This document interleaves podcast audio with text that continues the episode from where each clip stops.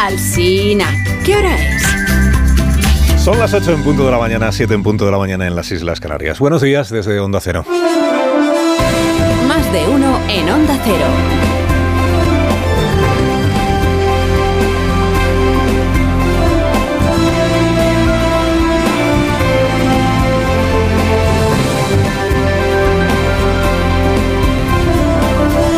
Tal? ¿Cómo están? Bienvenidos a una nueva mañana de radio. Estamos en el 9 de febrero del año 2024. Se viene un fin de semana de quedarse en casa. Con la mantita, con el caldito, ¿eh? arrebujados ahí en el sofá y mirando, viendo por la ventana cómo se desata afuera el- la madre de todas las tormentas, porque el tiempo viene como viene. Entre Carlota, que es una borrasca, y las tractoradas, que son varias borrascas a la vez, eh, tenemos por delante un par de días pues el que pueda de reclusión monacal. Los que no puedan, pues ya, los que no pueden, por ejemplo, son eh, los actores, actrices, directores, guionistas, músicos que mañana aspiran a ganar un Goya. Bueno, entre los que no puede quedarse en casa este fin de semana está Sigourney Weaver. La espera mañana por la noche en la feria de Valladolid. En el auditorio ya está todo probado, todo listo, requete probado para la gala de los Goya, pero claro, hay que llegar hasta la feria de Valladolid. No se ha visto más policía en esta ciudad en años. Objetivo de la policía, pues evitar que los agricultores on fire, algunos de ellos andan denunciando en grupos de WhatsApp que la gala de los Goya se va a hacer sin invitados porque se van a encargar ellos de que no puedan llegar. Objetivo de la policía, evitar que ese, ese objetivo de los movilizados pueda cumplirse y garantizar que la gala se pueda celebrar y garantizar que la vida normal en las ciudades durante este fin de semana se pueda realizar. Cuidado que entre los invitados a la gala de los Goya de mañana está la vicepresidenta 2, por ejemplo, Yolanda Díaz. A Sánchez le han invitado, no se sabe si, si acudirá. Está el ministro Urtasun, que es, el, que es el nuevo ministro de Cultura y que debuta. Una fiesta de estas características. El otro día contamos aquí que en Italia, el presentador del Festival de San Remo, que es otro escenario de reivindicaciones políticas todos los años, mayormente de izquierdas, que el presentador lo que hizo fue invitar a los agricultores a que se acerquen hasta el teatro para mostrarles así su solidaridad y dejarles que suban al escenario a decir lo que les dé la gana. Que hoy es una idea para Valladolid mañana también. Invitas a Lola Guzmán a que suba a compartir con Ana Belén y los Javis en la conducción de, de la gala de los Goya. Te aseguras de que haya gala. Te sale una cosa pues muy transversal, la verdad, porque Lola Guzmán es el alma de la plataforma 6F. ¿eh? Fue militante de Vox. Ya fue militante de Vox, Ana Belén no, y los Javis tampoco. Y pues sale una cosa plural en el seno. Bueno, vamos, a ver cómo acaba la cosa de mañana. A peripecias más complicadas se ha enfrentado eh, Sigourney Weaver. O sea, los tractoristas verán lo que hacen, pero esta señora la tiene terrible. Estamos en la cuarta jornada ya de, protestas, cuarta jornada consecutiva, para desgracia de la mayoría de los agricultores, que intentan no enemistarse con nadie. Para desgracia de la mayoría de los agricultores, los incidentes empiezan a tener más eco que los motivos o las razones de esta revuelta. Hoy los medios de comunicación ya hablan menos o ya vamos hablando menos de la competencia desleal de otros países, del asunto de los pesticidas, de la reglamentación medioambiental de la Unión Europea, del papeleo burocrático, y ya se va hablando más o vamos hablando más de las 5.000 denuncias que ya ha puesto la policía por cortes de carretera ilícitos, de los 20 detenidos, del choque entre agricultores y Guardia Civil en unos cuantos puntos de nuestro país. Esto que lo tengan presente también las organizaciones agrarias. La reivindicación, en los medios al menos, cede terreno frente a lo que gana terreno, que es la bronca. Bueno, pues nos tienen totalmente intimidados porque hay más guardia civil y policía que agricultores. Y es verdad que nos, que nos han dado golpes con los palos, pero es que nosotros no queremos guerra. Pero si nos empujan, vamos a defenderlo. Ya ha llegado un punto en el que si lo que con esas eh, protestas o esas manifestaciones lo que se hace es bloquear el país, pues obviamente las fuerzas del orden tienen que actuar.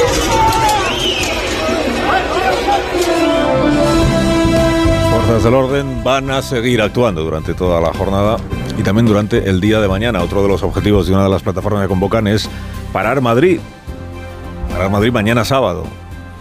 Plantarse en la calle Ferraz. Están en la sede del Partido Socialista, ya están en narices de, de tanto empeño por complicar la vida a los empleados de la sede y a los vecinos de esa parte de la calle Ferraz. Bueno, Puigdemont. Puigdemont encaja el golpe. Ayer perdió el pulso en el Parlamento Europeo. Sus colegas eurodiputados reclaman que se le investigue por sus tratos con Putin. Esto ya no son los jueces españoles, mira. Los pérfidos jueces españoles reaccionarios y represores, ¿no? Esto es el Parlamento Europeo. Son los compañeros de escaño del señor Puigdemont. Señalado con nombre y apellido como presunto peón en la estrategia del, caudillo ruso de Putin contra la Unión Europea. Putin lleva décadas alimentando cualquier foco de inestabilidad en Europa, como el propio Sánchez ha denunciado repetidamente, y eso incluye un foco de desestabilización de la democracia española que se llamó el procés. Como denunciaba en su momento el Pedro pretérito y como prefirió olvidar ahora el Pedro presente. Cambio de, prioridades. Bueno, eh, Puigdemont se ha marcado una encíclica, después de la resolución de ayer del Parlamento Europeo, una encíclica en la que se rasga las vestiduras. Porque el, el, PP, el PP europeo, dice, ha hecho suya la posición del PP español. Pues, pues, acto de coherencia, ¿no? Ah, del PP y de, y de Ciudadanos, porque los artífices de esto que sucedió ayer en el Parlamento Europeo son eh, los eurodiputados Zarzalejos, que es del PP, y Adrián Vázquez, que es de Ciudadanos. ¿no? Se revuelve Puigdemont y se declara pues muy preocupado por lo que ha sucedido. Pues es natural que lo esté. Dice que todo esto no le estaría pasando si él hubiera investido a Feijó en lugar de investir a Sánchez. Hombre, para dar algún valor a la hipótesis, antes habría que aceptar que Feijó también le habría amnistiado. Y eso pues no consta, es una posibilidad pero no consta. Quien le garantizó la amnistía fue Sánchez. Y es natural que esté contrario a Puigdemont porque él se veía todopoderoso y ahora está comprobando que poderoso es pero no del todo. Si la mayoría parlamentaria es la mayoría parlamentaria, ¿no? Si la mayoría parlamentaria del Congreso de los Diputados puede sacar adelante una amnistía, a ver por qué la mayoría parlamentaria del Parlamento de Estrasburgo no va a poder sacar adelante una resolución sobre las injerencias rusas y el eslabón puigdemónico, o presunto eslabón, si usted quiere. Es la voluntad popular, ¿no? Eso es lo que representan los, los parlamentos, la voluntad popular. La voluntad popular encarnada en el Parlamento Europeo ha establecido que el amnistiado VIP tiene que ser examinado más a fondo. Por un asunto incómodo, es verdad, que es esto de hacerle el juego al ruso, al enemigo. Al enemigo. No ha dicho el Parlamento Europeo que estemos ante un caso de alta traición. No ha dicho el Parlamento Europeo que Puigdemont trabaje para la KGB.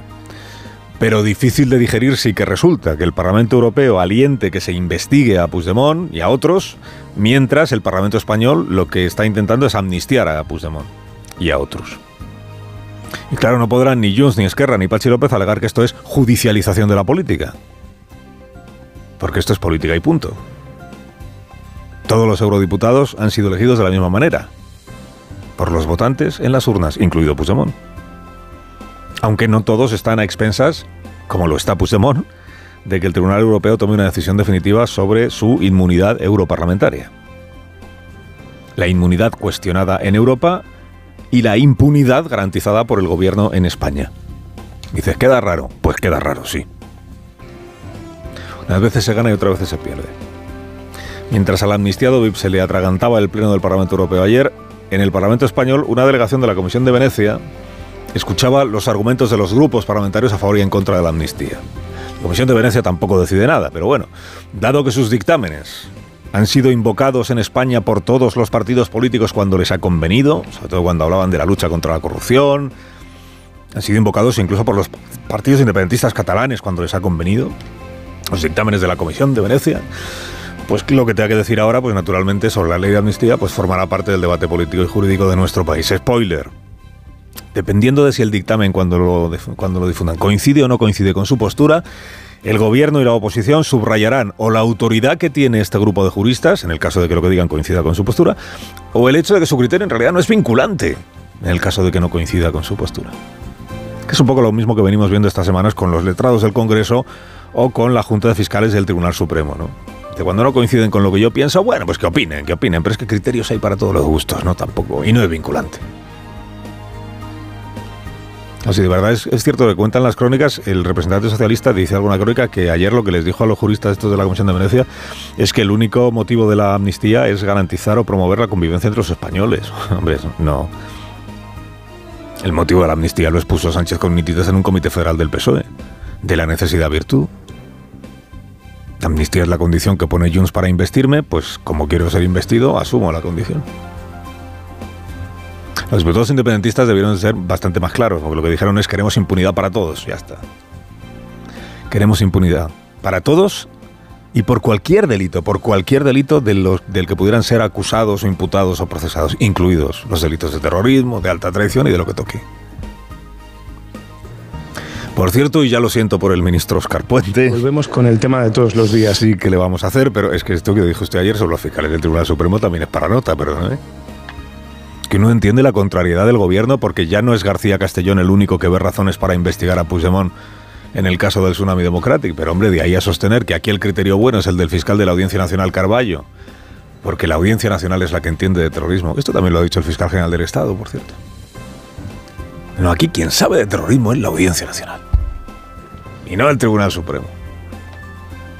Los fiscales del Tribunal Supremo, dice el ministro, a ver, ¿qué, van a saber?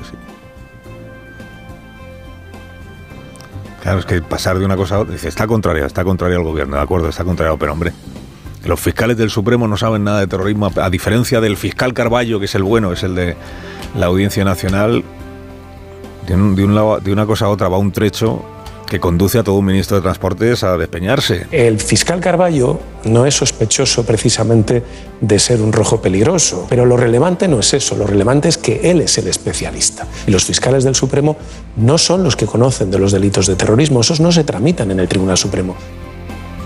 No, aquí el que conoce es el, que ha dicho lo que yo, lo que yo opino.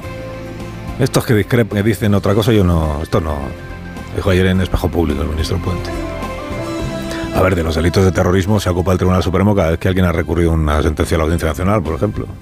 Pero es que además los fiscales del Supremo pasan por ser, ¿verdad?, la cúpula de la carrera judicial, porque es como la, la vas, vas, promocionando dentro de la carrera y lo más alto a lo que puedes llegar pues es fiscal del Supremo, teniente fiscal del Supremo, fiscal general del Estado. Claro, si nos ponemos así, el fiscal general del Estado que sabe de terrorismo, si él no ha llevado estos asuntos. Pero es que además no han nacido siendo fiscales del Tribunal Supremo, ministro. O sea, cada uno tiene su propia carrera, por ejemplo. Eh, antes de ser fiscal del Supremo, alguno igual ha sido fiscal jefe de la Audiencia Nacional, como Javier Zaragoza, que votó a favor de la imputación de Pero ya que se pone a ensalzar la figura del, fiscal Carballo, el de la Audiencia Nacional, que este es el bueno, este es el que sabe, ¿verdad? De los delitos de terrorismo, pues, pues les recuerdo que este fiscal es el que pidió el procesamiento de 12 CDRs por terrorismo. Y por eso están procesados. Por terrorismo. En el proceso 12 CDRs independentistas. A los que el gobierno ha prometido amnistiar porque ningún independentista como era ha podido cometer nunca un delito de terrorismo. Yo estoy convencido que van a estar todos los independentistas catalanes amnistiados porque no son terroristas. Pues dígale, usted, ministro, al, presidente, ministro Puente, dígale al presidente que aquí el que sabe de esto del terrorismo es el fiscal Carballo. Carlos Alsina, en Onda Cero.